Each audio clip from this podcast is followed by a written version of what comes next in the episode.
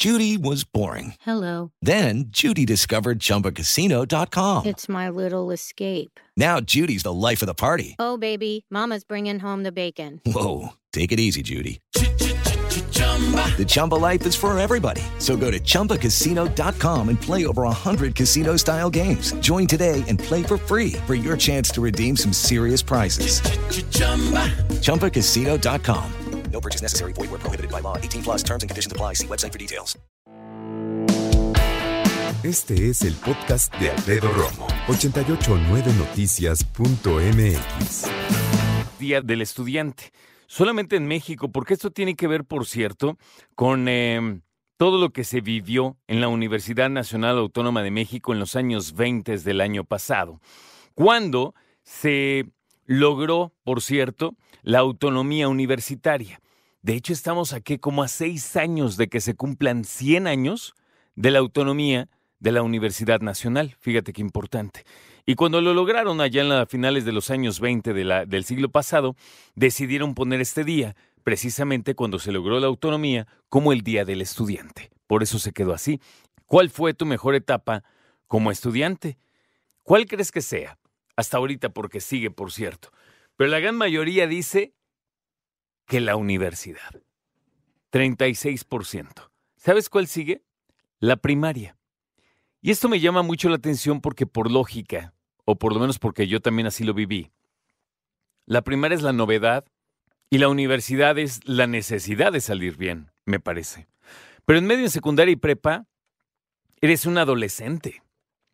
Y entonces hay unos que empiezan no a salir mal necesariamente, pero sí a echar relajito. Estudiar es la única responsabilidad de niñas y niños, de jóvenes y jovencitas. Eso dicen los adultos, o por lo menos lo decían cuando yo era niño. Un niño no tiene más que estudiar, jugar y ser feliz, dicen algunos otros o algunas otras. Yo estaría de acuerdo. Pero fíjate que hoy el término estudiante sigue siendo, además de importante, por supuesto, también me parece que se termina quedando corto porque muchos hablan solamente de academia.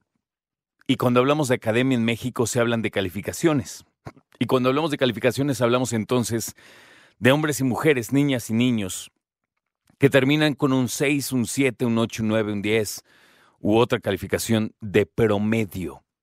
Pero yo creo, y lo hemos hablado en infinidad de ocasiones, no solo se necesita un ajuste en el nivel educativo y, de hecho tener un plan, ¿no? Verdaderamente plan educativo.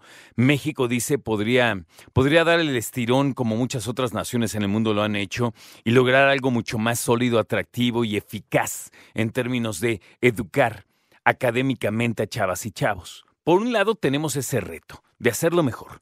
Por otro lado, y del otro extremo, tenemos de entrada el gran reto de que chavas y chavos se queden en la escuela. No importa si es primaria, secundaria, prepa, incluso, claro, universidad, que ahí es el último reto y el más difícil. ¿Por qué? Porque muchos cuando llegan a la prepa, eh, algunos algunas tienen bebés eh, y ahí atora sobre todo a las chavas de una manera fea.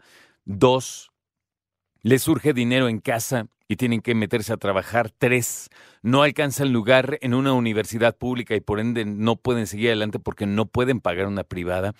Cuatro, incluso pagando la privada hay muchos que no terminan la carrera por alguna otra razón, incluso también por embarazos no deseados, eh, pero una importante es o no poder terminar la carrera porque no pudieron pagarla y otra es simplemente no les interesó al fin y al cabo titularse. De manera que, chavas, chavos titulados en la República Mexicana, es un reto enorme tenerlos. Y además, capacitarlos para que encuentren un buen trabajo. Esta es mi opinión, a lo mejor es muy boba. Pero a mí me daba la, impresión de que entrar a la universidad es como formarte para entrar a la feria de Chapultepec. Tú dices, ah, yo quiero estudiar esto porque quiero ser de grande esto y quiero, me gustaría hacer el otro, sí, pero apenas estás formado. La universidad es como esa fila. Y ya cuando entras, entonces dices, ay, yo quiero estar acá o me voy a subir acá y cada quien decide a dónde irse profesionalmente. Como los que estudiamos comunicación, entras ¿no? Ya que te gradúas, entras a la gran feria del empleo, digamos, ojalá existiera, ¿no? Pero como las oportunidades de empleo dicen, ah, yo quiero ser fotógrafo, yo quiero ser productor de cine, no, yo quiero dirigir cine, yo quiero ser camarógrafo, yo quiero ser productor de radio, yo quiero hacer deportes, yo quiero conducir tele, yo quiero... Y entonces todo el mundo se empieza a dividir. Hablar de educación en México es un tema que debería apasionarnos.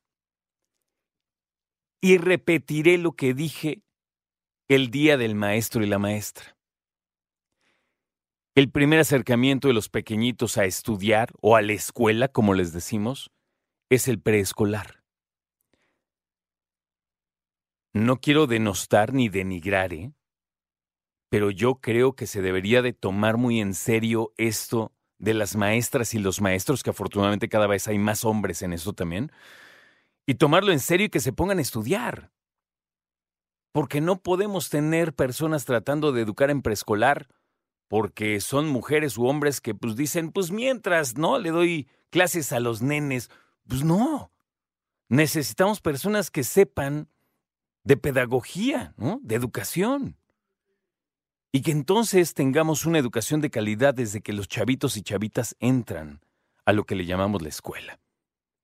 Pasando por ser lo suficientemente inteligentes, pero sobre todo fuertes, porque en la República Mexicana lamentablemente hay tanta necesidad que muchos papás y mamás determinan sacar a los hijos de la escuela para que ayuden en la casa y que generen algo para que lleven unos pesos. Hay estudios muy serios que dicen que chavos y chavas cuando crecen ayudan más a la familia cuando estudiaron de menos hasta la prepa, porque entonces pueden acceder a trabajos un poquito más demandantes y mejor pagados que ser niños que salieron de la escuela a llevar poquitos pesos y que sean adultos que van a seguir llevando poquitos pesos, a pesar de ser adultos, porque no acabaron ni la secundaria. Ese es un tema bien importante. Escucha a Alfredo Romo donde quieras, cuando quieras. El podcast de Alfredo Romo en 889noticias.mx.